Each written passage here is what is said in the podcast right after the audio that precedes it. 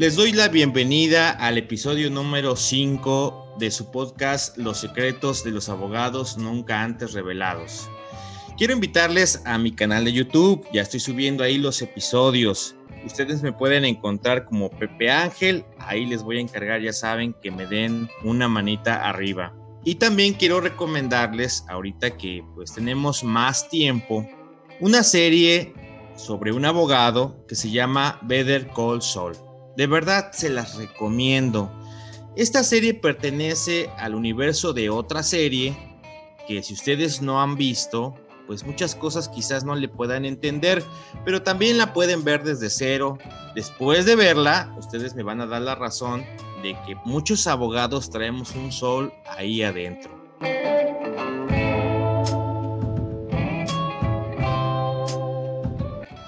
Bueno, pues vamos a darle directo al secreto que vamos a revelar hoy.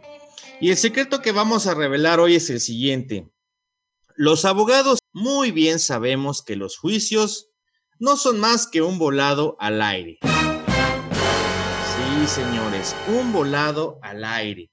Si bien es cierto, muchos juicios los inicias porque tienes la seguridad de que vas a ganar. Y otros juicios no los inicias porque desde un principio te das cuenta que son un barril sin fondo. En sí, los abogados sabemos que nada te garantiza que vayas a ganar o que vayas incluso a perder un juicio, porque son muchos los factores que intervienen en un asunto así. Un juicio se desarrolla por muchas etapas y en esas etapas pueden pasar muchas cosas. No siempre son factores legales, es lo que quiero darles a entender. Que iniciar un juicio, pues es eso, una moneda al aire. ¿Qué va a caer? ¿Quién sabe? Y quiero contarles una anécdota que bien ejemplifica lo que les acabo de decir. En alguna ocasión llegó una persona, una mujer, a consultarme, alguien me recomendó por ahí. Me explicó que a su esposo lo había demandado un trabajador y que pues habían llevado el juicio con un abogado que les habían recomendado. Resulta que derivado de este juicio, pues las cosas no salieron tan bien como el abogado les prometió. Por lo menos ella me dijo que el abogado les había asegurado que tenían grandes posibilidades de ganar.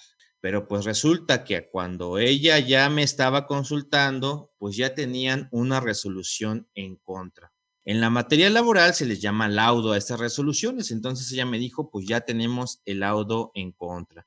Me lo enseñó, me fui directamente a esa parte donde dice, pues, los resolutivos y efectivamente todo era negativo. Y entre lo más negativo que había ahí es que los estaban condenando a pagar la cantidad, pesos más, pesos menos, de 500 mil pesos. Tenían ahora ya encima el asunto de pagar y la autoridad ya los estaba requiriendo para, es decir, ya les estaba cobrando que a ver a qué horas le pensaban pagar a ese trabajador. Su pregunta era, ¿qué hacemos, abogado? Ya me estaba involucrando directamente en el asunto. Iniciar un asunto es difícil, pues arreglarlo como tal, el enderezarlo, pues es todavía más complicado, ¿no? No es algo que sea positivo, que puedas realmente hacer. Entonces, pues yo le explicaba eso, que el asunto ya estaba perdido, que había muy pocas posibilidades de hacer algo y las pocas posibilidades pues era, nada más una y era el amparo, el recurso federal del amparo. Cuando ustedes como clientes escuchen amparo, pues que se les prendan unos focos rojos, porque quiere decir que algo realmente anda mal. Y es que si los juicios en general son un volado, pues los amparos son otro una vez que hablamos sobre el tema de que no había muchas opciones, ella me dijo, pues si la única opción es el amparo, pues hágalo. Y entonces le expliqué algo todavía peor. Le dije, bueno, pero es que quiero comentarle que yo le voy a cobrar por elaborarle ese escrito. Es decir, ustedes pónganse en los zapatos de esta mujer que pues ya todo el panorama realmente se veía no gris, negro, realmente negro no encontraba la solución y yo no le estaba dando muchas porque pues realmente no las tenía. Pues quedamos en que así iba a ser, fijamos el precio de mis honorarios y la verdad yo les voy a comentar lo siguiente.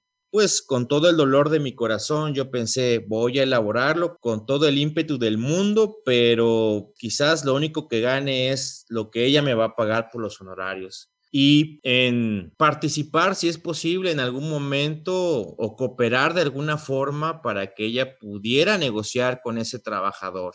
Pero bueno, me dejó las copias del expediente que tenía y fijamos un término, más o menos por ahí unos días que fijamos porque pues ya estaba corriendo el término para presentar ese escrito, ese amparo. Teníamos pocos días y yo necesitaba todo ese término para analizar bien el expediente, no lo conocía, saber qué estrategia iba yo a ocupar. Para ser sinceros, yo en el amparo pues no soy muy bueno porque en alguna ocasión cuando yo estaba en clase de amparo, el maestro dijo una frase como esta.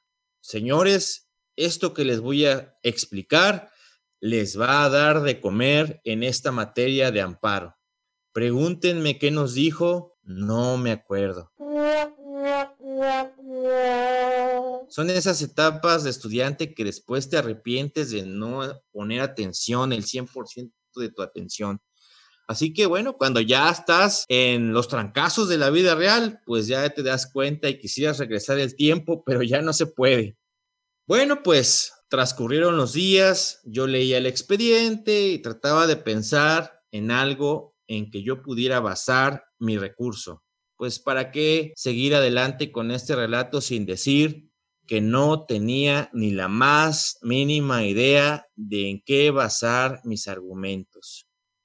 Y obviamente pues se acercaba el día en que yo tenía que presentarle el escrito y no quería así como que presentarle un escrito que ni siquiera yo le tuviera fe de decir, bueno, pues hay una posibilidad ahí te das cuenta de la importancia de tu trabajo porque dices, estas personas confían en ti, aunque sea poca la posibilidad, pero pues te dejan su asunto en, tus manos, confían al 100% de que tú verás la forma de resolverlo. Pues bueno, se llegó un día antes de que teníamos previsto presentar este escrito, ya el día en que incluso ya no había más, había que presentarlo al otro día sí o sí o se nos iba a pasar el término para hacerlo y eso iba a ser totalmente peor. Y ya por la noche, pues yo me comuniqué con esta persona, con esta mujer. Realmente eh, la persona que estaba demandado no era ella, era su esposo, pero ella ya en esta etapa como que ya quiso agarrar el asunto por los cuernos, el toro por los cuernos. Y bueno, pues me comuniqué con, con este cliente, con ella y también con él, que es el que me lo tenía que firmar. Y pues acordamos vernos al otro día para pues firmar el documento e irlo a presentar. En ese momento ella me comentó que les había llegado un citatorio para realizar una plática conciliatoria. Estas pláticas conciliatorias que yo ya les mencioné en un principio o en otro episodio de este podcast. Y entonces me dijo, pues nos citaron para negociar y le dije, sí, es normal, la autoridad quiere ver si llegan a un arreglo a un arreglo económico, quizás que le pague por partes. Ellos me dijeron, bueno, pues nos citaron mañana a las ocho y media de la mañana y nos gustaría que usted nos pudiera acompañar.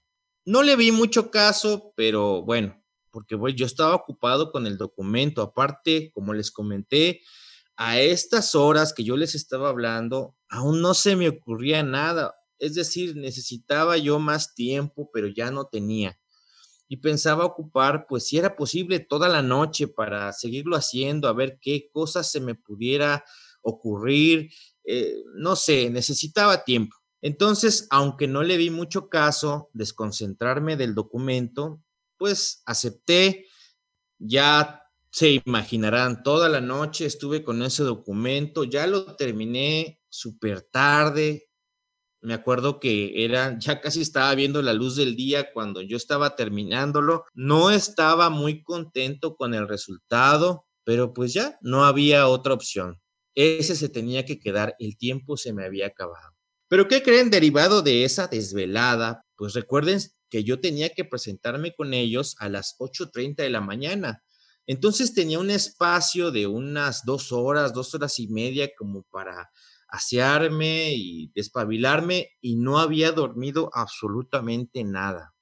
Yo sabía que era importante presentarme a esa conciliación, pues no solo para que ellos sintieran mi apoyo, sino que además, pues para conocer a la contraparte, porque pues yo no había llevado ese juicio y ni idea tenía de quién, quién era, ni, ni, ni cuáles eran sus pretensiones reales, y bueno, sin embargo, ya una vez que me estaba listando, pues me di cuenta que, pues ya saben, cuando te desvelas tienes una apariencia realmente mala. El no dormir, pues a mí en lo particular, pues me acaba bastante. Y tenía yo pues ya las, las ojeras ahí, ya habían aparecido porque no había dormido ni un ratito. Se me ocurrió esta idea. Me había comprado unos días antes unos lentes que me gustaban mucho que no eran así totalmente oscuros, sino que eran de una tonalidad azul. Y yo dije, bueno, pues estos me los puedo poner, acudir a la conciliación, no se ven así como oscuros, como de sol, pues. Entonces decidí ponérmelos y no quitármelos, decidí no quitármelos, como que ir, ese iba a ser mi look, pues nada más para no verme tan mal, que no me vieran las ojeras. Sin embargo, a pesar de que de verdad les juro que me esforcé, se me hizo tarde. Entonces, si la cita era ocho y media, yo habré llegado pues unos 15 minutos tarde. Cuando yo llegué ahí donde se iba a celebrar esa reunión, esa conciliación, pues resulta que ya ellos ya estaban adentro con, los, con, con el conciliador, ya estaba cerrada la puerta y decidí no interrumpir, aparte de que yo traía un sueño criminal. Bueno, pues ahí afuera de, esa sala había pues una salita de espera con sillas y pues decidí sentarme ahí para esperar a ver qué pasaba, pues si abrían la puerta, decirle a mi cliente que ahí estaba o si me permitían pasar, yo no quería interrumpir. Entonces me senté en, la, en las sillas estas que les comento y bueno, ya se imaginarán, como llevaba yo estos lentes azules que no dejaban ver al 100% mis ojos, de verdad se me cerraban y por más que yo intentaba mantenerme despierto, pues empecé a dormitarme. Por algunos minutos de verdad me quedaba yo ahí dormido. No era consciente de lo que estaba pasando. Estaba totalmente perdido.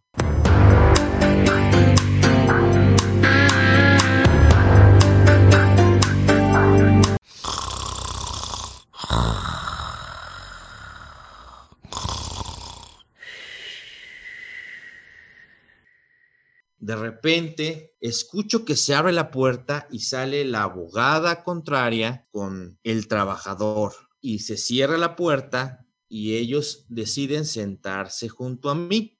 Yo estaba entre dormido y despierto, pero mi posición dejaba ver que realmente estaba muy relajado. Yo creo que mi apariencia no era como de alguien interesado en el tema que ellos estaban tratando. Y en eso que ellos estaban hablando, ¿qué creen que empezaron a decir? Oh, Dios mío.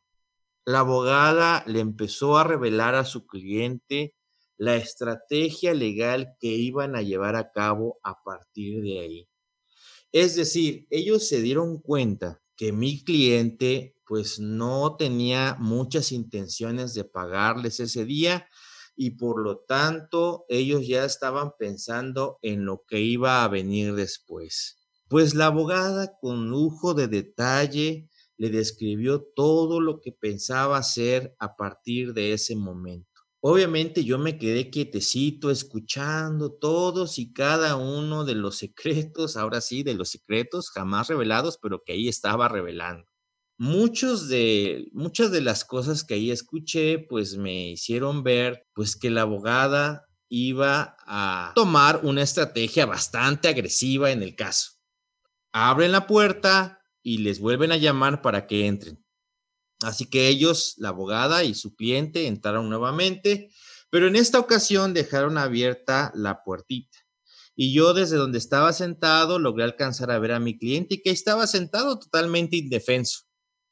Y entonces siguieron como que discutiendo y esto y que el otro, y mi cliente ahí se ve que estaba hasta sudando, cuando de repente le dicen, bueno, a ver, le dice el conciliador, y su abogado o su abogada o lo que usted traiga o haya contratado, ¿dónde está? ¿Por qué vino solo? Y mi cliente dijo, pues es que no llegó, pero si me permite, déjeme ir a ver si, no sé, si anda por ahí. Y le dijo, pues a ver, vaya a ver. Sale corriendo mi cliente y me ve y me dice, abogado, ¿qué pasó? Porque este, lo estaba esperando. Y le dije, sí, sí, lo que pasa es de que no pude llegar antes, discúlpeme. Me dijo, no, no, pásele, pásele. Imagínense ustedes la cara de la abogada cuando me vio entrar. En ese momento, Cell sintió el verdadero terror. Cuando vi la cara de la abogada y de su cliente que me vieron entrar, yo creo que me recordaba perfectamente por estos anteojos que les digo que llevaba yo. Llego, entro y ya me, me dan la bienvenida y me dicen, bueno, pues eh, qué bueno que ya llegó. Este, ya le planteamos a su cliente lo que queremos hacer, que es llegar a un arreglo. Y bueno, yo después de que ya había escuchado toda la estrategia de la abogada, pues también a mí me fueron surgiendo varias ideas. Entonces yo lo que decidí fue decir lo siguiente, bueno, pues sí, yo también le he explicado lo que tiene que hacer, pues ya él me comentó que no tiene el recurso aún, pues yo quiero comentarles esto. Yo fui contratado para promoverle el amparo. Así que, pues mi participación es esa. Yo ya le expliqué, ustedes ya le explicaron, no puedo hacer más. Obviamente, la abogada contraria, esto lo interpretó como de, híjole, ya él ya sabe lo que vamos a hacer y lo que va a hacer es prepararse y contraatacar. Como no se llegó a nada en esa conciliación, nos despidieron. Nunca me imaginé lo que iba a pasar después. ¿eh? Esto sí lo quiero decir. Yo no estaba ni contento ni seguro de que algo positivo iba a suceder. Yo nada más les estoy relatando cómo fueron las cosas. Salí con mi cliente, me firmó el documento, lo llevé y me fui a mi casa a dormir todo el día. Bueno, cuando desperté ya pasada la tarde, pues resulta que me habla mi, mi cliente muy contento y me dice, abogado, ¿qué cree que pasó? Y le dije, ¿qué, qué pasó? ¿Qué pasó? Yo despertándome, imagínense, después de toda la noche sin dormir. Y me dice, pues es que me acaba de hablar esta persona, este trabajador, y me acaba de preguntar que con cuánto cuento ahorita para pagarle. Y yo se me ocurrió, él me dijo así, se me ocurrió decirle, mira, pues es que yo no tengo más de 50 mil pesos. Y él le dijo, pues esos 50 mil pesos los quiero y ahí que quede. Imagínense ustedes de la cantidad de 500 mil pesos que ellos ya habían ganado, ahora estaban aceptando una cantidad ridícula de 50 mil pesos. Pues obviamente mi cliente estaba brincando de regocijo. Imagínense lo que para un empresario significa tal ahorro y me dijo, es que mire, ya, ya ya aceptaron esa cantidad. Es más, dice, como usted no me contestaba, ya me había hablado con anterioridad, tenía yo llamadas perdidas, nada más que yo estaba dormido. Como usted no me contestaba, pues me tomé la libertad de decirle que sí, no sé si estuve, estuve bien y le dije, por supuesto que estuvo bien. Yo también un poco aliviado porque les repito, mi amparo pues no, no creo que haya pegado mucho. Pues total, para terminar pronto, fuimos a firmar el convenio que ellos ya habían aceptado. Obviamente noté que en ese convenio, en esa firma, la abogada de la otra parte estaba muy molesta y estaba en particular muy molesta conmigo. Y sí recuerdo que hizo algún otro comentario como indirecta, pues que hacía referencia de que yo había estado de chismoso, escuchando, pero pues oigan, ¿cómo le iba yo a decir en ese momento? Oigan, no hablen del asunto porque yo soy el otro abogado de la contraparte. Como ella no me conocía porque no era el abogado que yo había llevado el asunto, pues ella pues con confianza habló en voz alta y ese fue su gran error, pero no fue culpa mía. Sin embargo, eso no podía evitar que ella estuviera sumamente molesta por la situación y obviamente la canalizaba hacia mi persona.